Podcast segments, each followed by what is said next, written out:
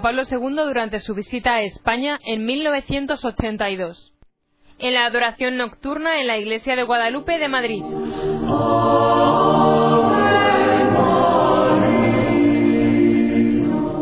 Dios está aquí. Venid, adoradores. Adoremos a Cristo Redentor. Con estas hermosas palabras, el pueblo fiel español canta su fe en la Eucaristía. Me alegré por ello al conocer vuestro deseo de que participase con vosotros en una adoración eucarística. Gozoso me encuentro junto a Jesús sacramentado con vosotros, miembros de la adoración nocturna española, que con tantos otros cristianos que se unen a vosotros en tantos rincones de España, tenéis una profunda conciencia de la estrecha reacción que hay entre la vitalidad espiritual y apostólica de la Iglesia y la Sagrada Eucaristía.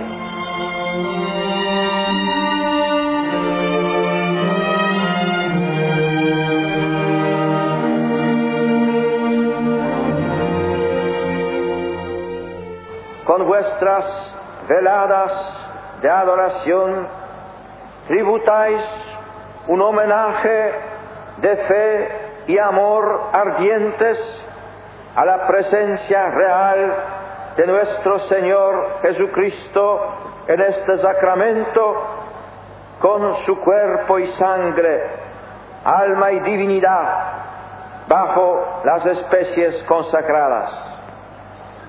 Esta presencia nos recuerda que el Dios de nuestra fe no es un ser lejano, sino un Dios muy próximo, cuyas delicias son estar con los hijos de los hombres. Un Padre que nos envía a su Hijo para que tengamos vida y la tengamos en abundancia. Un hijo y hermano nuestro que en su encarnación se ha hecho verdaderamente hombre sin dejar de ser Dios y ha querido quedarse entre nosotros hasta la consumación del mundo. Se comprende por la fe en la Sagrada Eucaristía, constituye el don más grande que Cristo ha ofrecido y ofrece permanentemente a su esposa. En la raíz y cumbre de la vida cristiana y de toda acción de la iglesia. Es nuestro mayor tesoro que contiene todo el bien espiritual de la iglesia. Ella debe cuidar celosamente cuanto se refiere a este misterio y afirmarlo en su integridad como punto central y prueba de aquella auténtica renovación espiritual propuesta por el último concilio.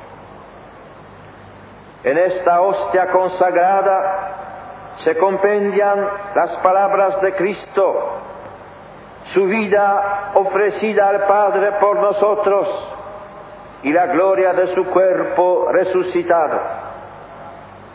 En vuestras horas ante la hostia santa, habéis advertido que esta presencia del Emanuel, Dios con nosotros, es a la vez un misterio de fe, una prenda de esperanza y la fuente de caridad con Dios y entre los hombres.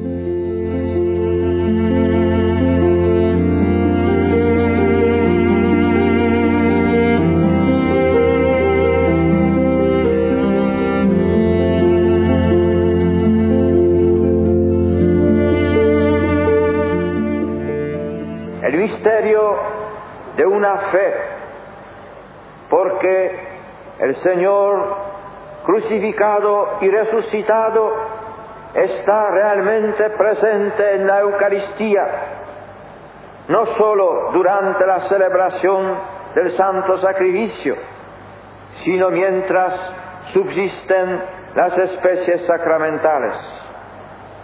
Nuestra alabanza, adoración, acción de gracias y petición a la Santísima Trinidad, Padre, Hijo y Espíritu Santo, se enraizan en este misterio de fe. Esa misma presencia del cuerpo y sangre de Cristo bajo las especies de pan y vino constituyen una articulación entre el tiempo y la eternidad y nos proporcionan una prenda de la esperanza que anima nuestro caminar. La Sagrada Eucaristía, en efecto, además de ser testimonio sacramental de la primera venida de Cristo, es al mismo tiempo un anuncio constante de su segunda venida gloriosa al final de los tiempos. Prenda de la esperanza futura y aliento, también esperanzado para nuestra marcha hacia la vida eterna. Ante la sagrada hostia volvemos a escuchar las dulces palabras, venid a mí todos los que estáis fatigados y cargados, que yo os aliviaré. La presencia sacramental de Cristo es también fuente de amor, porque amor con amor se paga, decís en estas tierras de España. Amor en primer lugar al propio Cristo el, el encuentro eucarístico es, en efecto, un encuentro de amor. Por eso resulta imprescindible acercarse a Él con devoción y purificados de todo pecado grave.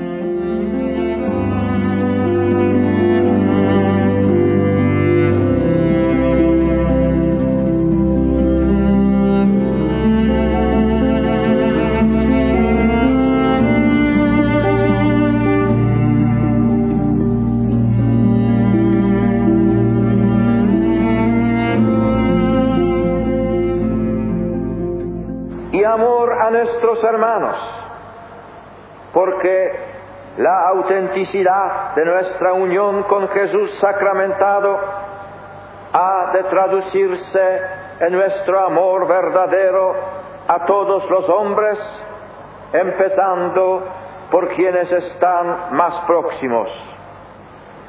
Habrá de notarse en el modo de tratar a la propia familia, compañeros y vecinos, en el empeño por vivir en paz con todos, en la prontitud para reconciliarse y perdonar cuando sea necesario.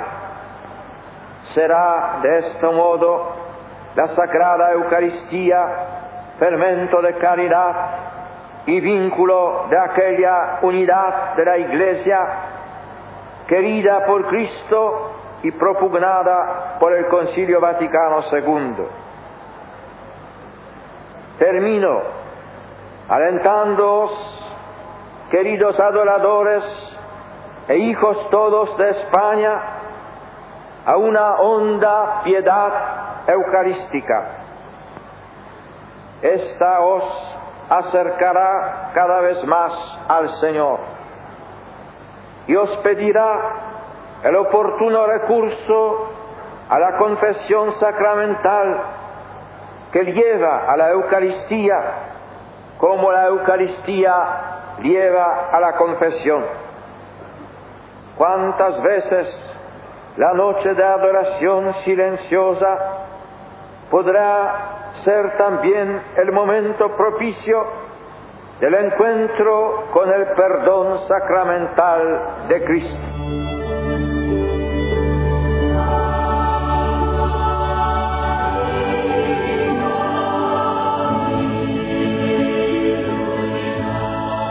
Esa piedad eucarística ha de centrarse ante todo en la celebración de la cena del Señor, que perpetúa su amor inmolado en la cruz, pero tiene una lógica prolongación de la que vosotros sois testigos fieles en la adoración a Cristo en este divino sacramento, en la visita al Santísimo, en la oración ante el sagrario, además de los otros ejercicios de devoción personales y colectivos, privados y públicos, que habéis practicado durante siglos.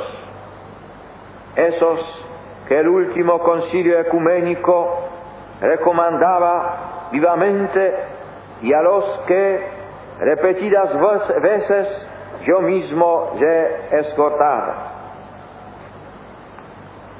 La Iglesia y el mundo tienen una gran necesidad del culto eucarístico. Jesús nos espera en este sacramento del amor.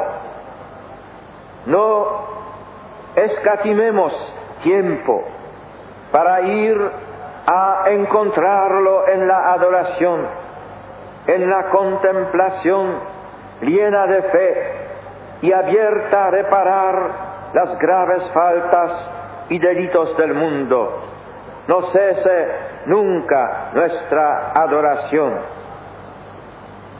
Y en esas horas, junto al Señor, os encargo que pidáis particularmente por los sacerdotes y religiosos, por las vocaciones sacerdotales y a la vida consagrada.